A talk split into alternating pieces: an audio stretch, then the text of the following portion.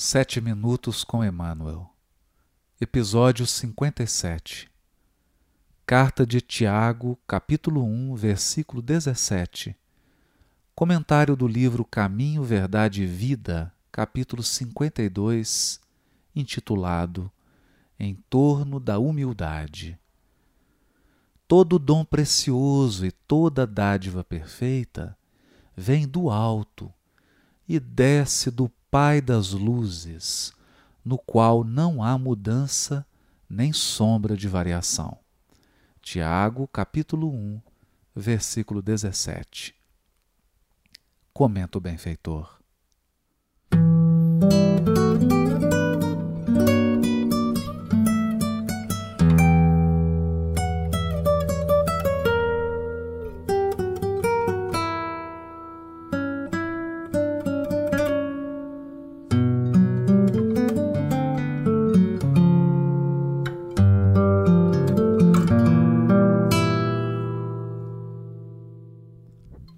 Afinal, que possuímos que não devemos a Deus?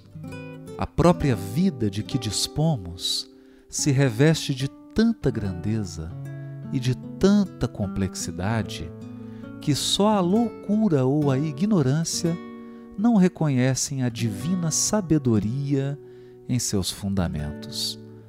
Para a consideração disso, basta que o homem reflita no usufruto inegável de que se vale na mobilização dos bens que o felicitam no mundo. O corpo que lhe serve de transitória moradia é uma doação dos poderes superiores, por intermédio do santuário genético das criaturas. Os familiares se lhe erigem como sendo apoios de empréstimo. A inteligência se lhe condiciona a determinados fatores de expressão. O ar que respira é patrimônio de todos. As conquistas da ciência, sobre as quais baseia o progresso, são realizações corretas, mas provisórias, porquanto se ampliam consideravelmente de século para século. Os seus elementos de trabalho são alteráveis de tempo a tempo a saúde física é uma dádiva em regime de comodato. A fortuna é um depósito a título precário. A autoridade é uma delegação de competência, obviamente transferível. Os amigos são mutáveis na troca incessante de posições, pela qual são frequentemente chamados à prestação de serviço segundo os ditames que os princípios de aperfeiçoamento ou de evolução lhes indiquem. Os próprios adversários, a quem devemos preciosos avisos, são substituídos periodicamente.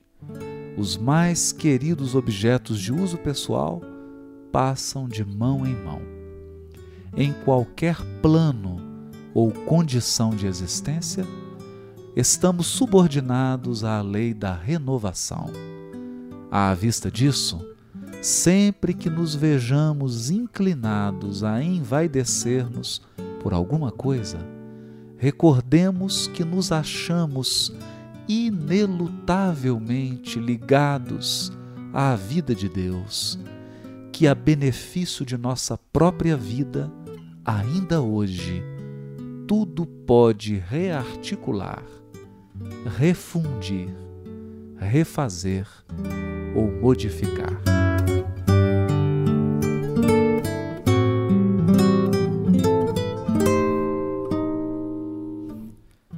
Voltando ao mesmo versículo do episódio 56, Emmanuel nos brinda com preciosa reflexão em torno da humildade, salientando a grandeza e a complexidade da vida como traços da sabedoria divina, cujo poder ilimitado erigiu a criação infinita nas bases da ordem, da harmonia, da beleza, do equilíbrio e da interdependência.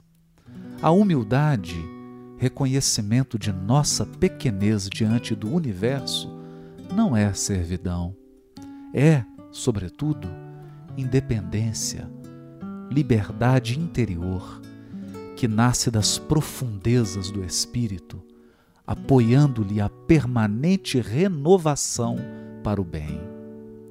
Sem o reflexo da humildade, atributo de Deus no reino do eu, a criatura sente-se proprietária exclusiva dos bens que a cercam, despreocupada da sua condição real de espírito em trânsito nos carreiros evolutivos e apropriando-se da existência em sentido particularista, converte a própria alma em cidadela de ilusão, dentro da qual se recusa ao contato com as realidades fundamentais da vida. Talvez por essa razão tenha o benfeitor enfatizado nossa qualidade de usufrutuários dos bens e dons de Deus, realçando que a vida, o corpo, a saúde, a fortuna, a autoridade, as conquistas, a família, os amigos e até mesmo nossos adversários são dádivas temporárias em nossa jornada, subordinados à lei de renovação que nos preside os destinos.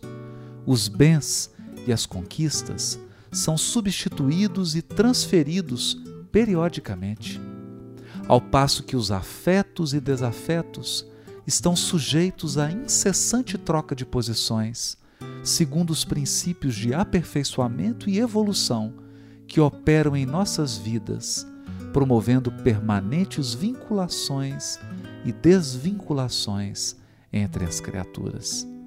À vista disso, sempre que nos vejamos inclinados a envaidecer-nos por alguma coisa, recordemos que nos achamos inelutavelmente ligados à vida de Deus, que a benefício de nossa própria vida, ainda hoje, tudo pode rearticular, refundir, refazer ou modificar.